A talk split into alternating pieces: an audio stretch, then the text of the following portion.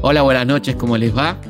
Acá estamos nuevamente en Historia de nuestra historia para hablar de nuestro pasado, de nuestra memoria, en este momento de tranquilidad, lunes a la noche por la radio pública para todo el país, de sur a norte y de este a oeste. La verdad que agradecemos mucho todos los mensajes que nos llegan, a toda la gente que nos escucha por la radio, también por Spotify. Por suerte el programa se sube muy rápidamente a Spotify, así que los que se lo pierden lo pueden escuchar por ahí. Y bueno, vamos a hablar de, un tema interesante, de un momento histórico interesante, que son los años de Lanuse, ¿no? los años de, gobierno de Alejandro Agustín Lanuse, el, último este, jefe de gobierno de la llamada Revolución Argentina, aquel golpe de Estado iniciado en 1966 por Juan Carlos Onganía, un golpe claramente cívico-militar, con mucho andamiaje publicitario, periodístico, una campaña de prensa como pocas veces en la historia argentina contra el gobierno constitucional del doctor Ilia. Y ahí comienza esta llamada revolución argentina. Un curioso concepto de revolución, ¿no? una revolución regresiva, digamos, que volvía para atrás, que tenía conceptos medievales, este, muy vinculados a la Iglesia Católica, a cierta cuestión de la moral y las buenas costumbres, siempre haciendo la salvedad, que es muy importante, que la moral y las buenas costumbres incluían para esta gente la tortura, golpear estudiantes, destituir profesores, este, y todas esas cosas, y entendían a la moral como una cuestión simplemente sexual, ¿no? que, que, se veía en el cine, que tan desnuda aparecía una actriz o tal actor. Eh, inclusive con un código de censura realmente impresionante, ¿no? que, este, ese detalle habla de la perversión, ¿no? donde se hablaba de planos de frente, planos laterales, que estaba permitido hacer un plano de frente, un plano lateral de un desnudo, bueno, cosa que solamente se le ocurren a los perversos, ¿no? Este, así que eso fue un poco el inicio de esta llamada revolución argentina, que el dictador Onganía soñaba con quedarse 20 años en el poder a la manera de su querido y admirado Francisco Franco, ¿eh? este, insuperable de todas maneras, probablemente, ¿no? Y lamentablemente para él, afortunadamente para el país, solamente serán cuatro años de pesadilla, donde eh, la gente va a reaccionar, donde se va a producir en un contexto mundial muy particular, ¿no? Porque a Onganía le toca gobernar en medio de las rebeliones juveniles, del hipismo, de la, del mayo francés, es decir, le pasa de todo a Mani a nivel internacional y pretender tener el, un país convento o, cuartel era muy complicado en aquel entonces, con Perón en el exilio, con un sindicalismo que se va a poner este, a la cabeza de la oposición. Eh, así que bueno, toda una cantidad de cosas que van a, a ir llevando a la rebelión popular que va a estallar en el Cordobazo a la aparición de la guerrilla, que ya había tenido manifestaciones previas durante la llamada Revolución Libertadora con la guerrilla rural y durante el gobierno de Frondizi y durante el gobierno de Ilia. Y aparecen bueno, grupos marxistas y grupos peronistas eh, que usan las armas como, como elemento político contra esa dictadura, un tema de largo debate que no es este el programa para discutirlo, lo haremos en otro que hablemos específicamente del tema, pero bueno, un elemento más que le complicaba muy seriamente la vida a la dictadura eh, cívico-militar eh, y que va a ser justamente el, punto de toque, el punto final para Onganía con la presentación en Sociedad de Montoneros y el secuestro del general Aramburu. A continuación, para referirse a los acontecimientos que son de dominio público, hará uso de la palabra el excelentísimo señor presidente de la Nación. Habla el teniente general Juan Carlos Onganía. Conciudadanos, me dirijo al pueblo de la nación participando de la misma preocupación e indignación que provoca un hecho cruel, inútil y agraviante. Somos testigos de una torpe maniobra del extremismo ideológico que en escala continental golpea todas las fronteras de América y del mundo fría y calculadamente la persona de un expresidente de la nación, los uniformes de la patria y el aniversario del ejército han sido combinados para desatar la guerra entre hermanos y hundir a la Argentina en la confusión y la anarquía. este secuestro y posterior asesinato del expresidente y dictador eh, Pedro Eugenio Aramburu va a tener en vilo a la sociedad, va a ser un hecho muy conmovedor para los sectores dirigentes. Era el hombre responsable de los fusilamientos del 56, del secuestro del cadáver de Vita. No estoy diciendo que esto justifique lo que, lo que pasó, estoy simplemente contando quién era Aramburu.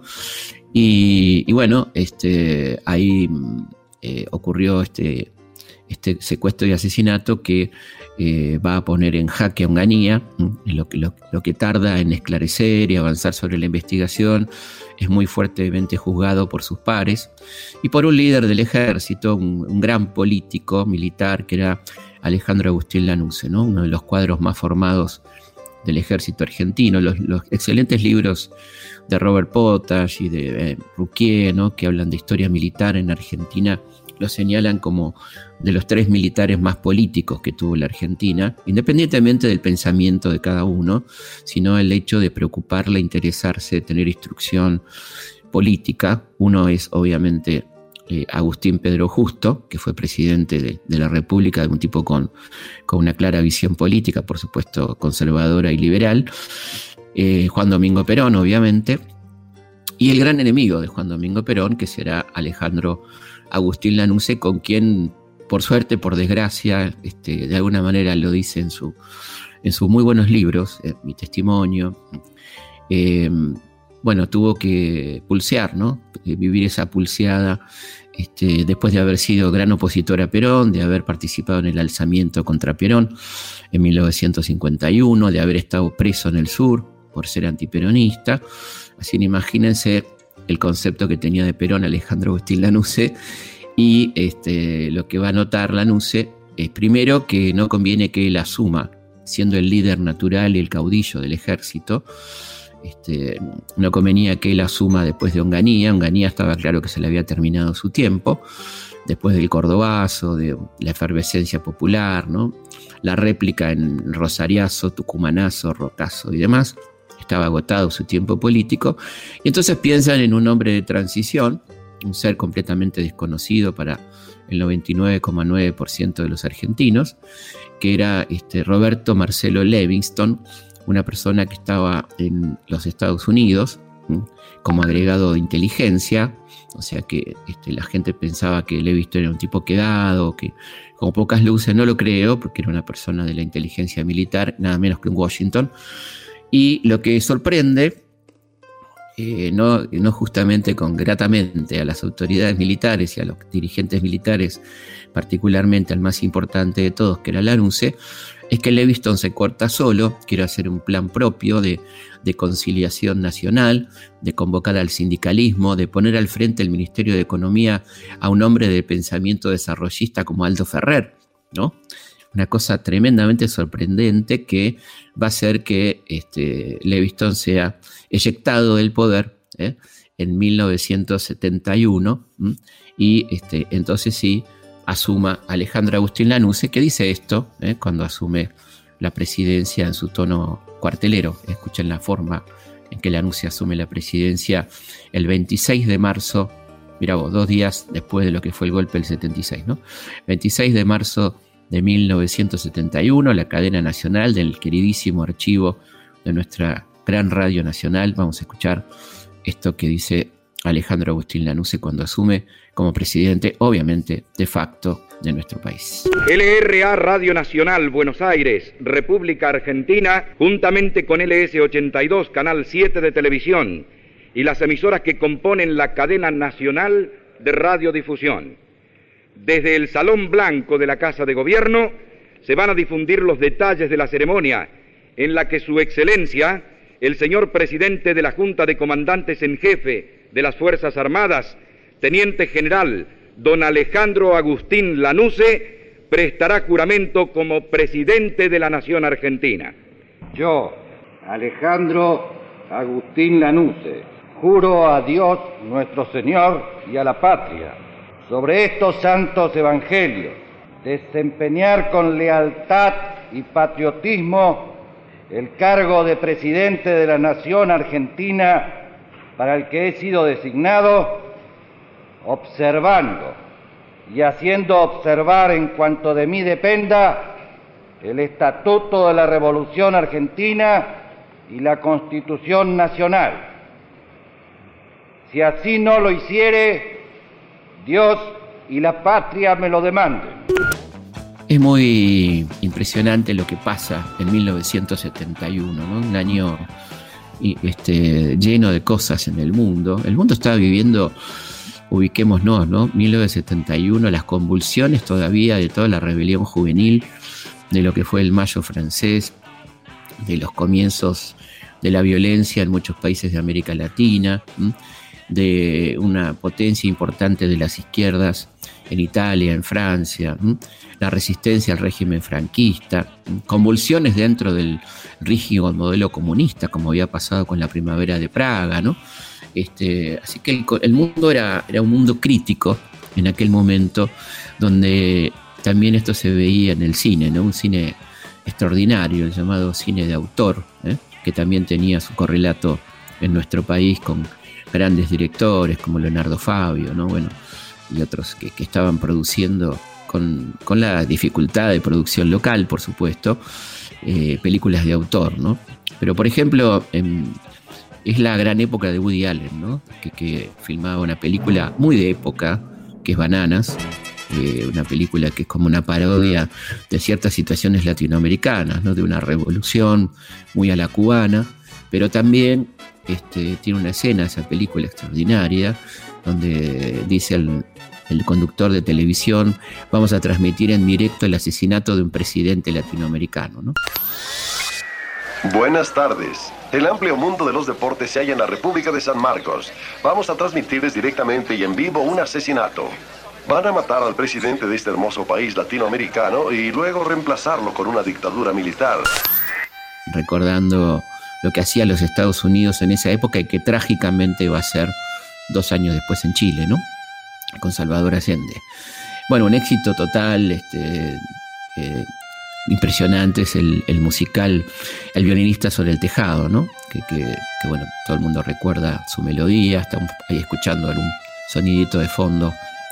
¿Quién no se acuerda de esta, de esta película? Eh? Y bueno, Harry el Sucio, ¿no?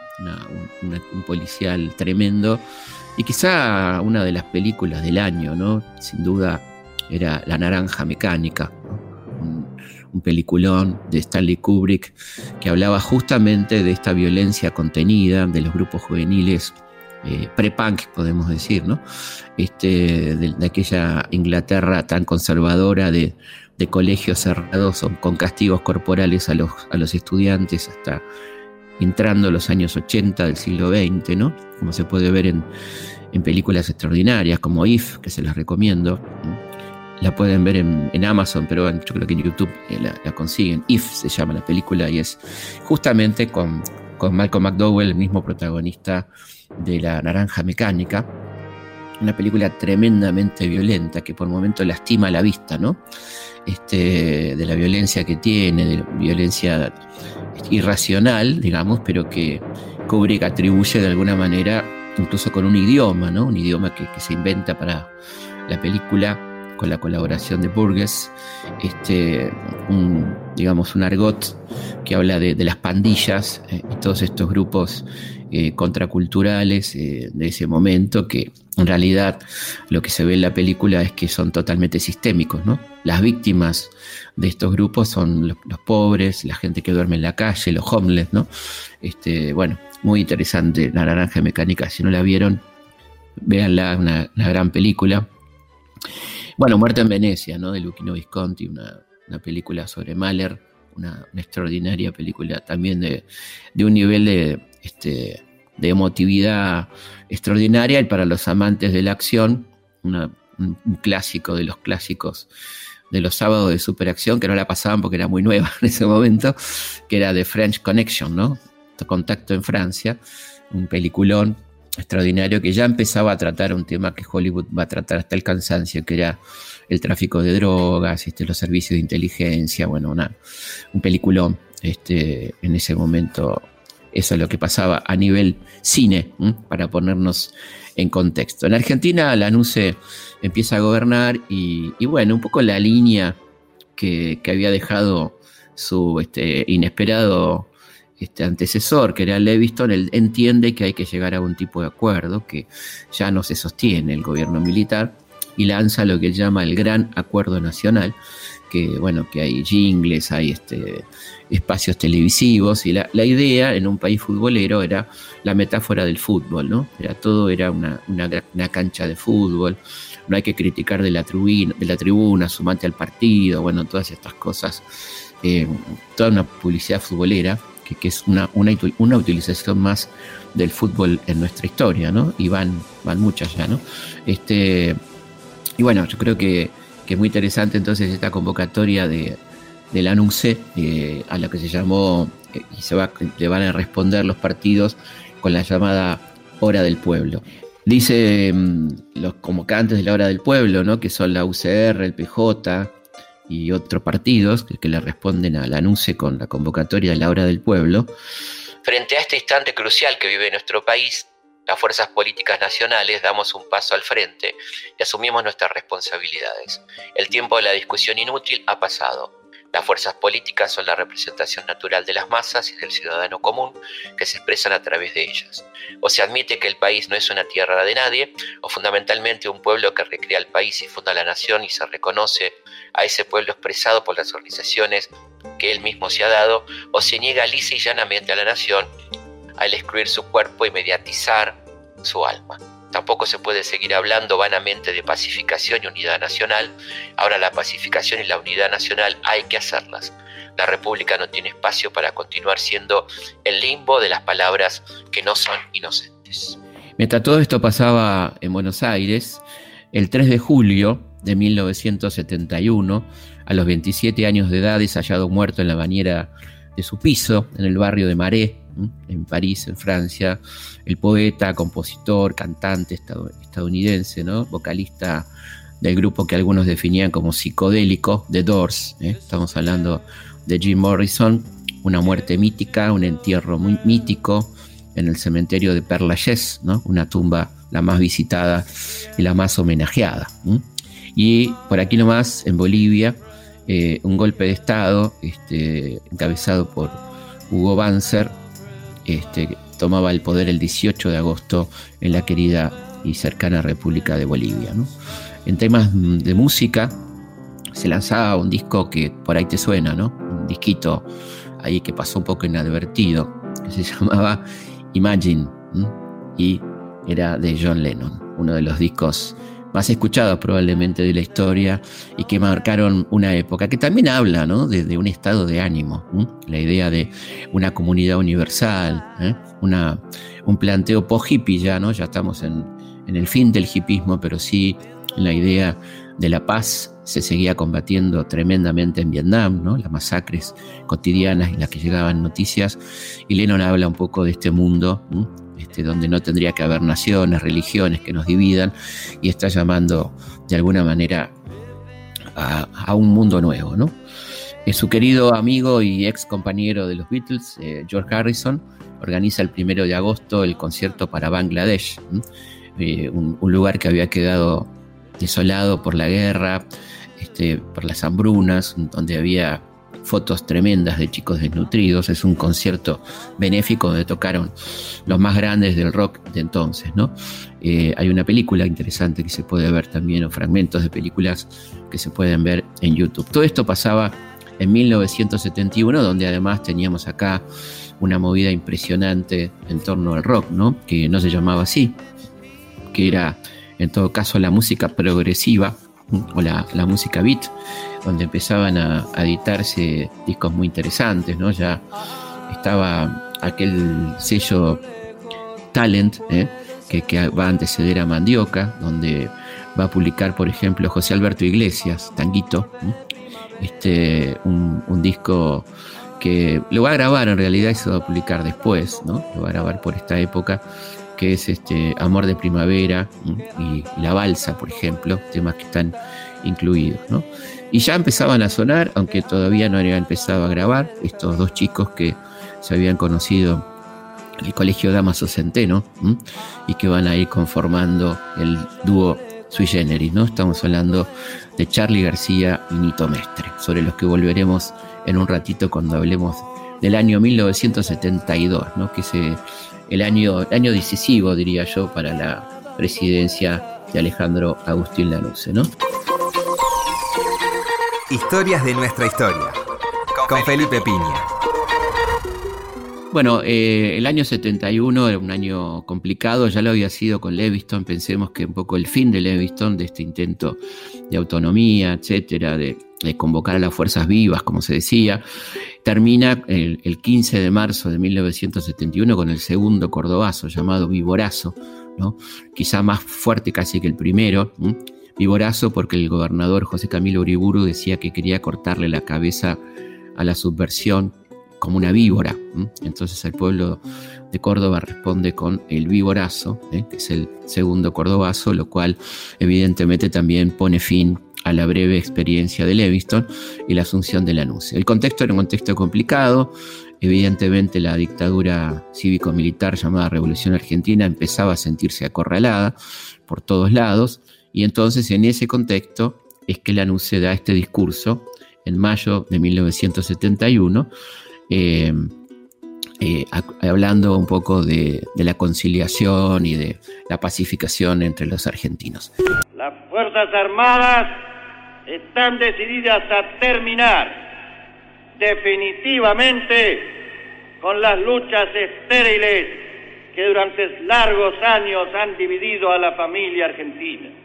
Para ello han convocado al gran acuerdo nacional no responde a intereses subalternos.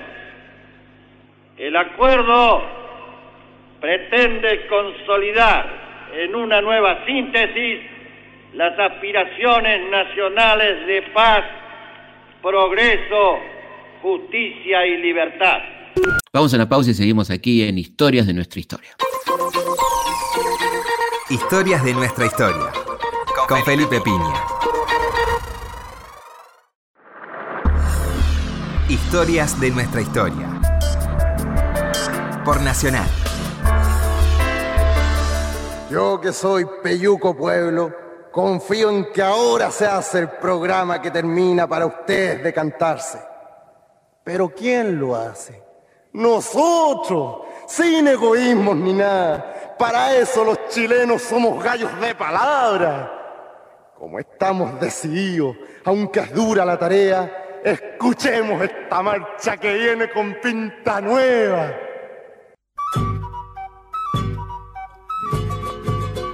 Desde el hondo crisol de la patria. Seguimos en Historia de nuestra historia, hablando de la NUCE, con algunas cosas sorprendentes de la presidencia de la NUCE, les va a llamar mucho la atención, como por ejemplo la condecoración a Salvador Allende, presidente socialista de Chile, que ya estaba siendo muy acosado por la dictadura norteamericana. Esto es el 23 de julio de 1971, en el norte, inaugurando un tramo ferroviario, Salta Socompa, eh, se encuentran el dictador argentino, Alejandro Agustín Lanusse, y el presidente socialista de Chile, eh, y hablan de dirimir la disputa por el canal de Bill, y en ese contexto Lanusse condecora con la Orden del Libertador a Salvador Allende. Otros tiempos, evidentemente, otro mundo. Escuchemos un breve fragmento de ese momento del encuentro de Allende con Lanusse. Señor presidente, el gobierno de la nación argentina os ha conferido su más alta distinción.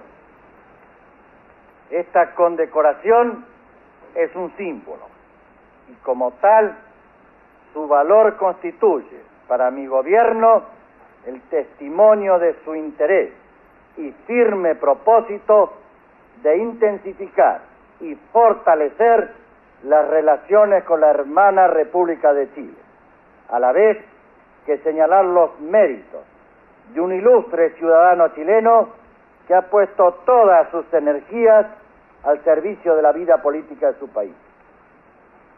Señor presidente, al entregaros esta condecoración, os invito, seguro de interpretar las intenciones de vuestra patria y de vuestro gobierno, hacer todavía más fructíferas las relaciones entre Chile y la Argentina. Una cosa que, se le va complicando ya entrando en el año 1972 a la dictadura es la cuestión de la inflación, las cuestiones económicas. Eh, y es interesante acá lo que dice Lanuse, ya entrando en 1972, en abril de 1972, de cómo estaba la situación económica y qué medidas está dispuesta a tomar eh, la Casa Rosada, este poder de facto, frente a la situación económica argentina.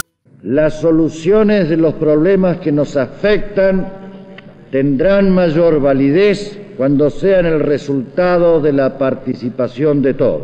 Y para que esa participación sea realmente efectiva, no existe otro camino que el diálogo ejercitado amplia y francamente. Así lo comprendió y así lo hizo el gobierno nacional cuando iniciara esta última etapa. En algunos casos supimos instrumentarlo y en otros no obtuvimos los resultados esperados. Pero no cejaremos en este esfuerzo porque estamos plenamente convencidos de que no habrá soluciones profundas a nuestros problemas si no somos capaces de acordar esas soluciones. En el año 1972 será otro año pleno de grandes realizaciones cinematográficas, una época muy interesante de Hollywood donde aparecen directores extraordinarios, ¿no? Ya aparece Coppola con, toda su, expresión, con la película probablemente, ¿no? Que todos vemos, vimos, volvemos a ver cuando hacemos zapping y vemos que está Michael o alguien. Estamos hablando nada más y nada menos que del El Padrino de Francis Ford Coppola, la primera parte del Padrino estrenada en 1972, ¿no? Una película increíble este, que, bueno, como ustedes saben, Al Pacino fue rechazado inicialmente para el papel y después finalmente convocado. Miren lo que se estaba perdiendo, ¿no? Eh, y bueno, la actuación de Marlon Brando es extraordinario, ¿no? Una película que, bueno, que dice tanto de tantas cosas, ¿no? Una película muy. que habla de la ley, la ley, la no ley, ¿no? Eh, también eh, es una película política en el contexto del que estamos hablando, presidencia de Nixon guerra de Vietnam. ¿eh? Este, bueno, todo eso también este, es en esta extraordinaria película de Francis Ford Coppola, El Padrino. Luis Buñuel estrena una película maravillosa, que es El discreto encanto de la burguesía, eh, una película surrealista, extraordinaria, de, un grupo de burgueses que, no terminan nunca de poder comer, de poder este, desarrollar sus instintos, este, pasando por situaciones a la Buñuel, donde siempre, por supuesto, hay referencias a la iglesia, al poder, al ejército, a la policía, al estilo de anarco de este extraordinario director cinematográfico que fue Luis Buñuel, padre del surrealismo, junto a Dalí, ¿no? en, aquella famosa película El perro andaluz. Bueno, después tenemos eh, nada más y nada menos que Cabaret, ¿no? de Bob Fawcett, una película musical con Liza Minnelli que también hizo época. Este, así que bueno, el cine estaba de parabienes en aquel momento. Frenesí, dirigida por Alfred Hitchcock, se estrenaba en aquel momento. Y Garganta Profunda, una película que, dio mucho para hablar, una película de Gerard Damiano. ¿no? A nivel nacional, este, el año 72 eh, y a nivel mundial ocurre un hecho que va a conmocionar al mundo. Eh, un vuelo, el vuelo 571 de la línea aérea uruguaya, con 45 personas a bordo, en su mayoría integrantes del seleccionado nacional de rugby, se estrellan en un lugar conocido como el Glaciar de las Lágrimas, en plena cordillera de los Andes, a miles de metros de altura. Los empiezan a buscar, hasta 10 días los, lo buscan intensamente y los dan por muertos, los dan por perdidos. Y más de dos meses después, dos jóvenes sobrevivientes caminarán durante 10 días y este, llegarán a encontrar a un arriero, eh, que le salvará la vida y ahí, bueno, comienza la historia de estos 16 supervivientes, ¿no? Viven y todo lo que ya se sabe de la antropofagia, que era lo que más le interesaba a la gente en aquel contexto de sensacionalismo. Este, pero bueno, había en realidad una historia interesante de supervivencia ¿no? en ese contexto tan particular. un hecho mundial sacude al mundo también, ¿no? a, comienzos del 72, que fue el encuentro de Mao con Nixon, ¿eh? digamos una especie de ruptura de, la Guerra Fría, este, el descongelamiento de la Guerra Fría, en esa presencia de Nixon en Pekín, este, un hecho que también llama mucho la atención. Y también el año 72 va a estar marcado por un hecho sangriento, que fueron los Juegos Olímpicos de Múnich, este, las Olimpiadas de Múnich, que participan 121 países, más de 10.000 deportistas. Y el día 5 de septiembre de 1972 se produce un ataque terrorista por parte de una organización palestina, eh, donde bueno, son asesinados integrantes del equipo israelí y algún miembro de la, seguridad alemana. Eh, el hecho se conoce como los hechos de septiembre negro, ¿no? como se llamaba la organización que, actuó ahí en los Juegos de Múnich. Increíblemente, a pesar de lo ocurrido, ¿no? de cinco atletas asesinados, este, en total fueron eh, siete, eh, y, toda esta tragedia, los, juegos después de 24 horas de duelo continúan como si nada, este, como si nada hubiera ocurrido. Y bueno, finalmente en el año 72 se hace justicia con Charles Chaplin y recibe su primer Oscar. Recordemos que Charlie fue un perseguido por el macartismo en su momento eh, y recibe un Oscar, curiosamente no por una filmación, sino por la música original de la película Candilejas, ¿no? Algo, algo raro de Hollywood, esta discrecionalidad para los Oscars. Finalmente, eh, se forma en aquel año 1972 eh, un grupo musical que dará mucho que hablar, compuesto por Bjorn, Benny, Añeta y Frida, más conocidos como ABBA. Ahí estamos escuchando Chiquitita, que bueno, sigue sonando, ¿eh? A pesar de todo, sigue sonando chiquitita. Ahí estamos. Bueno, y Argentina, en Argentina pasa de todo, ya vamos a ver, pero quería por lo menos referir antes de entrar a la política algunos hechos muy interesantes desde el punto de vista musical, ¿no? Ese, ahora sí es el momento de publicación de Vida, el primer álbum de Sui Generis, eh, con inolvidables temas como Canción para mi muerte, Necesito, quizás por qué. Vemos como, como Sui Generis arranca con una, una temática intimista, cada vez se va a tornar más político, ¿no? Sus discos que siguen instituciones, confesiones de invierno, los que vendrán después, comienzan con algo muy adolescente, ¿no? Con una temática de lo que le pasa al adolescente a comienzos de 1970, ¿no? También Papos Blues, este, no, esto después, pero algo más del 72, no, esto todo el 73. Bueno, un hecho que marca eh, a fuego. El año 1972 es la convocatoria, la futura convocatoria a elecciones para 1973, eh, pero con una trampita que era la cláusula proscriptiva, donde la NUCE dice que la gente que quiera participar en las elecciones tiene que estar eh, presente en Argentina antes del 25 de agosto, cosa que Perón no cumplía, y empieza este, a chicanear a Perón con las famosas frases de a ver si a Perón le da o no le da el cuero, ¿no? Bueno, y en medio de tanta chicana, este, la anuncia tiene que salir a hablar un poco más seriamente, ¿no? El 11 de, julio de 1972 tendrá que decir que están dadas las condiciones. Escúchenlo como lo dice él, que es muy interesante. Estoy seguro que en el pueblo surgen en estos momentos sentimientos contradictorios digámoslo sin eufemismos. Hay temor, hay entusiasmo, hay espíritu de revancha, hay planes de todo tipo. Nada se debe temer, porque existe la firmeza necesaria para encarar cualquier situación que pueda presentar la realidad nacional, por inesperada que ella sea. El gobierno cumplirá con su obligación, garantizará la vida, la seguridad, la tranquilidad de todos los habitantes y de todos los que lleguen a esta tierra. Es mi responsabilidad, la responsabilidad de la Junta de Comandantes en Jefe y la responsabilidad de las Fuerzas Armadas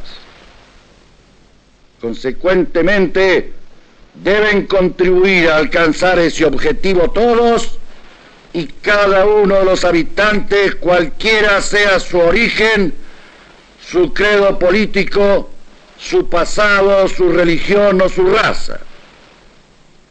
Incluso afirmo que, cualquiera sean las intenciones de algún ciudadano o algún sector, sin discriminación de ningún tipo, tenemos el vigor necesario para garantizar su seguridad y la seguridad de los demás.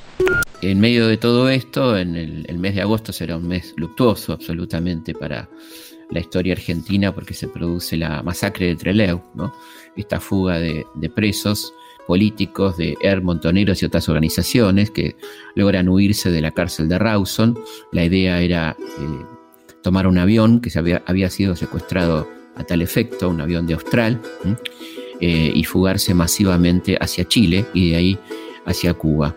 La cosa sale mal, solamente se puede fugar un primer grupo, eh, el resto este, queda en la prisión, que va a ser retomada. Incluso los, que están en el aeropuerto, al que se les, garantiza, se les garantiza la vida a través de un juez, son conducidos por el capitán de corbeta Luis Emilio Sosa a la base aeronaval Almirante Sar de Trelew, y ahí en la madrugada del 22 de agosto van a ser fusilados sin ningún tipo de proceso ni ningún tipo de justificación. Y ahí caen 16 personas fusiladas por las balas de la Marina. Un hecho escandaloso que se pasó a la historia como la masacre del Trelew. Vamos a escuchar a algunos de los sobrevivientes hablando sobre qué fue lo que pasó ahí. La madrugada del día 22, el día de la masacre, mm, nos despiertan a las 3 y media de la mañana con patadas en las puertas, nos hacen formar. Eh, por supuesto que de ninguna manera nosotros suponíamos ni pensábamos lo que iba a suceder. Cuando nos hacen formar, yo soy uno de los últimos en salir, yo estaba al fondo del pasillo, inmediatamente suenan las ráfagas.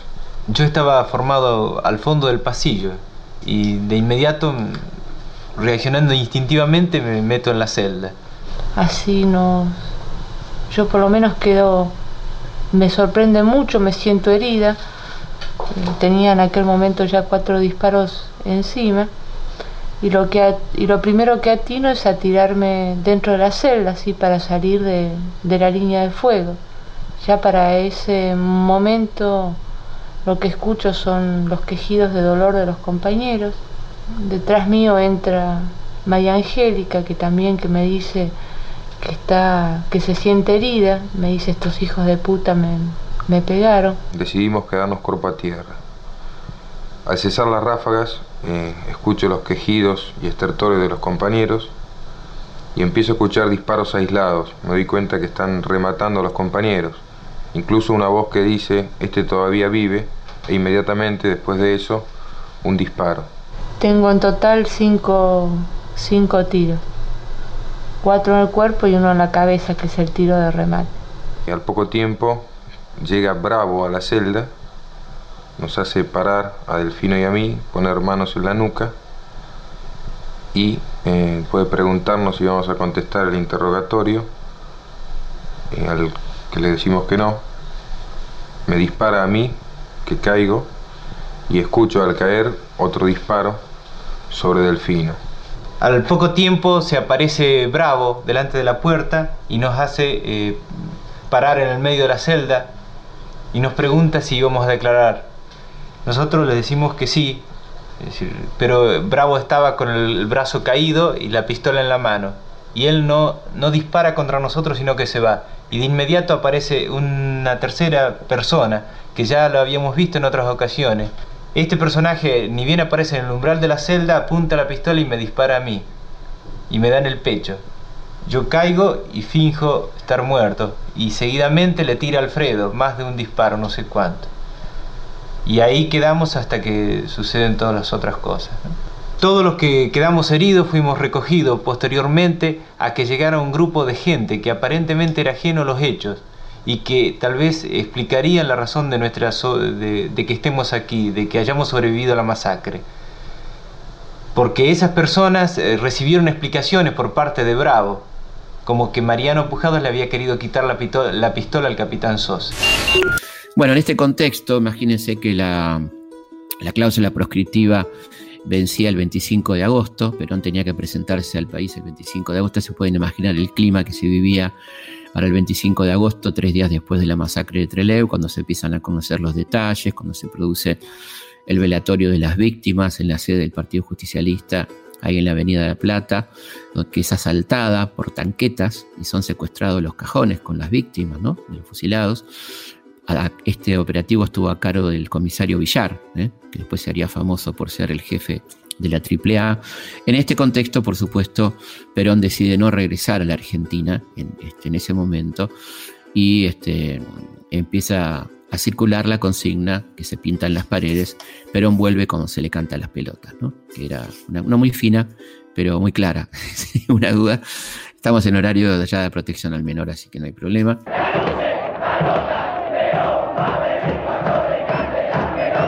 Y Perón va a decidir volver al país el 17 de noviembre de 1972, ¿no? Y claramente eh, en, su capacidad, enorme capacidad estratégica, Perón entiende que no tiene que ser él el candidato, así como anuncio había entendido que no tenía que ser el reemplazante de Leviston, él entiende que no tiene que ser el reemplazante del anuncio, que va a ser muy conflictiva la transición.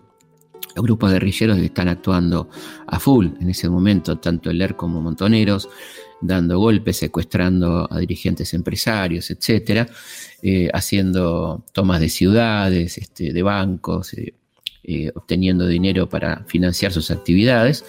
Bueno, en, ese contexto, un sindicalismo que está muy activo, puebladas que no cesan en todo el país, Perón decide designar como candidato a presidente a su delegado personal, Héctor Cámpora, que va a ser el candidato a presidente de una fórmula curiosa, de lo que en principio se llamó Fresilina, y algunos decían que tenía demasiado nombre de remedio, así que eh, le cambiaron por Frejuli, Frente Justicialista de Liberación, que va a estar integrado por una cantidad de partidos, entre ellos el Conservador Popular, que va a poner como candidato a vicepresidente a Solano Lima, Vicente Solano Lima. Una candidatura extraña, sobre todo porque la campaña electoral va a ser llevada adelante sobre todo por la juventud. Cámpora es eh, llamado el tío, algo así como el hermano de Perón, el hermano de papá o el hermano de Perón, y comienza una, una campaña muy fuerte este, encabezada fundamentalmente por la juventud. Historias de nuestra historia. Nacional. Bueno, el año 73 es un, año impresionante a nivel producción de todo tipo. ¿eh? A nivel cine hay enormes películas, como por ejemplo Amarcor. En nuestro país nada más y nada menos que La Tregua, ¿no? Eh, la película basada en el libro de Mario Benedetti, dirigido por Sergio Renán, con un elenco increíble de los mejores actores argentinos, Héctor Alterio, Norma Leandro, Enrique Pinte, Walter Vidarte, bueno, una cosa impresionante, Luis Politi, eh, que bueno, que tiene por un lado la fortuna o el merecimiento de ser convocado para participar por el Oscar y por otro lado la desgracia de competir como mejor película extranjera con Amarcor de Federico Fellini. Era un poco despareja la competencia, que por supuesto va a terminar perdiendo, pero un gran logro para el cine argentino. Una película hermosa. Ana María Picchio en un papel extraordinario de Avellaneda, que es la protagonista, no voy a espolear la, película. Véanla, ¿eh? La Tregua, gran película, se consigue muy fácilmente. Bueno, para los amantes del terror se estrenó nada más y nada menos que El Exorcista. Bueno, y a las chicas este, estaban muy conmovidas con la pareja protagónica de la película El Golpe, ¿eh? Que tenía nada más y nada menos que a Robert Redford y Paul Newman en su mejor momento. Eh, una película extraordinaria, que estamos escuchando la música, que mucha gente la sigue escuchando como espera telefónica. Así que la, es una hermosa música que la hicieron, la hicieron detestable, transformada en espera telefónica, pero era gran, gran música, gran música, gran película y con un final completamente impredecible. Así que también una gran película para ver. Y una película que causó mucha conmoción, atentados este, de grupos fundamentalistas, quemas de teatros y demás, fue Jesucristo Superstar. Este, una, una extraordinaria película ¿eh? basada en el musical. Eh, que bueno, que conmovió al mundo, que daba una imagen de Jesús muy diferente, muy cercano, ¿eh? que en Argentina, por ejemplo, cuando Alejandro Romay la pone en un teatro, el teatro es incendiado, ¿no? Por grupos fundamentalistas católicos en aquel contexto. Y Mar Berman eh, estrena nada más y nada menos que Secretos de un matrimonio o de la vida conyugal, una, gran película también. Así que fíjense todo lo que había para ver en el cine en aquel momento y se estaban filmando y se estaban estrenando películas en Argentina maravillosas, por ejemplo, en 1973, nada más y nada menos que Juan Moreira, ¿no? De Leonardo Fabio, que ahí tenemos esa música de Luis María Serra, que es impresionante, una, una gran película, ¿no? Una gran superproducción argentina que se estrenaba, se estaba filmando La Patagonia Rebelde, se estaba filmando Quebracho, ¿no? Estaba la idea de volver a la democracia y a la apertura, estaba un cine argentino que estaba a full en esos momentos, ¿no? Y a nivel musical, bueno, Papo publicaba Papo Blues Volumen 3, esta banda este, integrada por eh, Héctor Pomo Lorenzo, de los, después este, ex baterista de Los Abuelos de la Nada, ¿no? el bajista Carlos Alberto Machi Rufino, y, bueno, por supuesto Papo, eh, un, disco que, dio mucho que hablar en aquel momento y con un tema muy famoso que fue Sucio y Desprolijo. ¿no? Y bueno, pero el año 73 es el año de Sui Generis, por supuesto, y también el año de Artaud, como dice el libro del querido Sergio Pujol, del que hemos hablado en este programa, ¿no? Es el año marcado por esa extraordinaria, ese extraordinario disco de Flaco Espineta, Arto, el que estamos escuchando en este momento. Bajan un poquito ahí de fondo.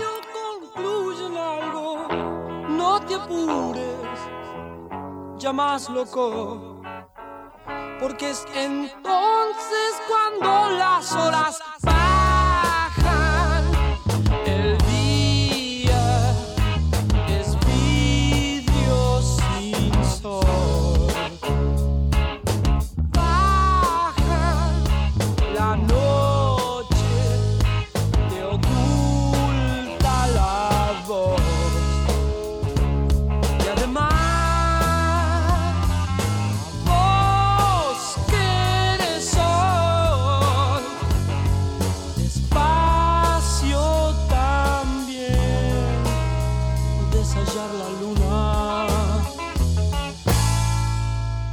Bueno, y también eh, son, son épocas de, gran producción, de, grupos como Arcoiris con Gustavo Santaolalla, ¿no? Eh, León Gieco, bueno, épocas extraordinarias. León Gieco ya con un, con un tono de protesta, como Hombres de Hierro, que tenía que ver con, con el Mendozazo, cuando él estuvo y presenció una represión violenta en la provincia de Mendoza y este, escribe esa canción que tenía totales reminiscencias. ¿eh? Este, a, un conocido baladista norteamericano, ¿no? Viene que parecido, como, como lo cuenta siempre León, ¿no? Este, esta, esta canción. Bueno, eh, tengo que volver a hablar de política, ¿no? Me encantaría seguir hablando de contexto, pues un contexto tremendo el 73, este, lo que está pasando, empieza a, retroceder el ejército norteamericano en Vietnam, este, crece la ofensiva del Vietcong.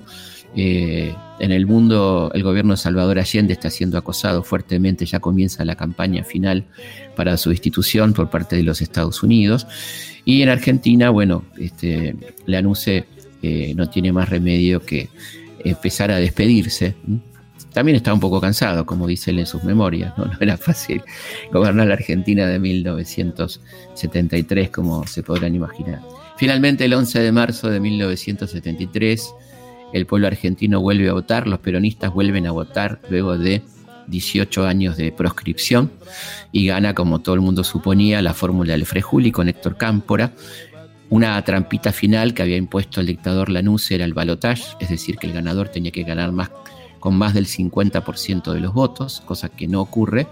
Cámpora obtiene el 49,5%, pero el segundo, que es Balbín, había tenido un poco más del 20 y pico por ciento de los votos, dice que no tiene sentido ir a una segunda vuelta por la distancia y por la cantidad de votos de diferencia y queda consagrada entonces la fórmula Cámpora Solano Lima y esa transición de marzo a mayo este, al 25 de mayo de 1973 va a ser muy violenta, va a haber varios hechos guerrilleros como que tenían que ver con Trelew, ¿eh? el, asesinato del general Sánchez y otro tipo de acciones que van preparando un clima este, bastante fuerte para el 25 de mayo, que es finalmente el día de la victoria, como se pensó, ¿no? la asunción en la Plaza de Mayo del gobierno popular, eh, una Plaza de Mayo colmada completamente, y el reclamo permanente que ya venía de los días previos de la libertad de los presos políticos, una ley de amnistía que va a ser firmada un poco ahí a los apurones, apenas asumido el gobierno, y este, a la noche la liberación de los presos. Pero durante el acto del 25 de mayo, este, luego que el anuncio se va en medio de rechiflas e insultos, un poco por la puerta trasera de la Casa Rosada, se producen actos de represión y hay, y hay muertos, incluso como una despedida de esta llamada Revolución Argentina, el último acto de la Revolución Argentina. Comenzaba una nueva etapa a la que hablaremos en algún futuro programa, ¿no? Empezaba la primavera camporista, allá el 25 de mayo de 1973, con muchas ilusiones, con muchos conflictos, con un gobierno peronista que tenía en su seno enormes contradicciones, ¿no? ministros claramente cercanos a la tendencia revolucionaria y nada más y nada menos que en un puesto clave a José López Rega. Esto da una idea de lo que iba a pasar. Muchos de ustedes ya saben lo que pasó, pero eso será motivo para otra historia, porque hoy estuvimos hablando de los años de la NUCE, aquellos años de 1971 a 1973, donde mucha gente estaba soñando una patria distinta. Nos volvemos a encontrar como siempre aquí el próximo lunes a las 23 horas en Historias de nuestra historia. Historias de nuestra historia. de nuestra historia. Conducción Felipe Piña.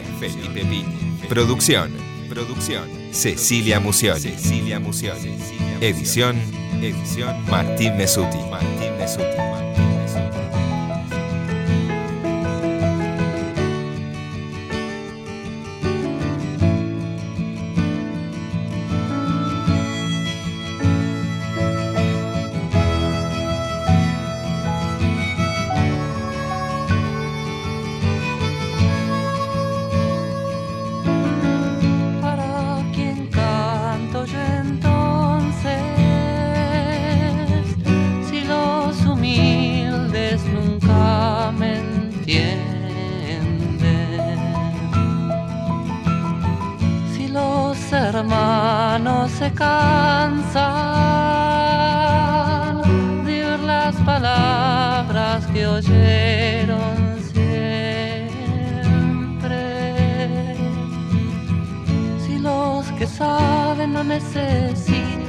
Si el que yo quiero todavía está.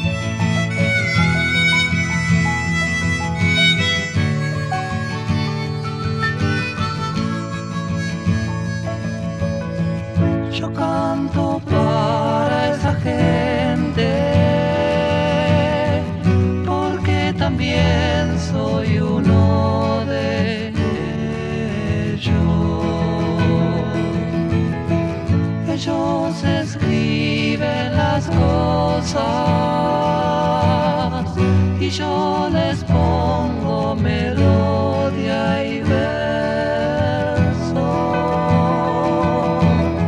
Si cuando gritan vienen los otros, entonces callan. Si solo puedo ser más honesto que mi guitarra.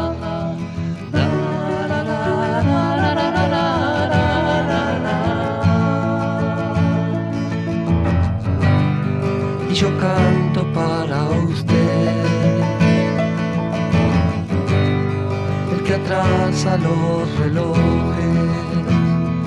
el que ya jamás podrá cambiar. Y no se dio cuenta nunca que su casa se derrumba.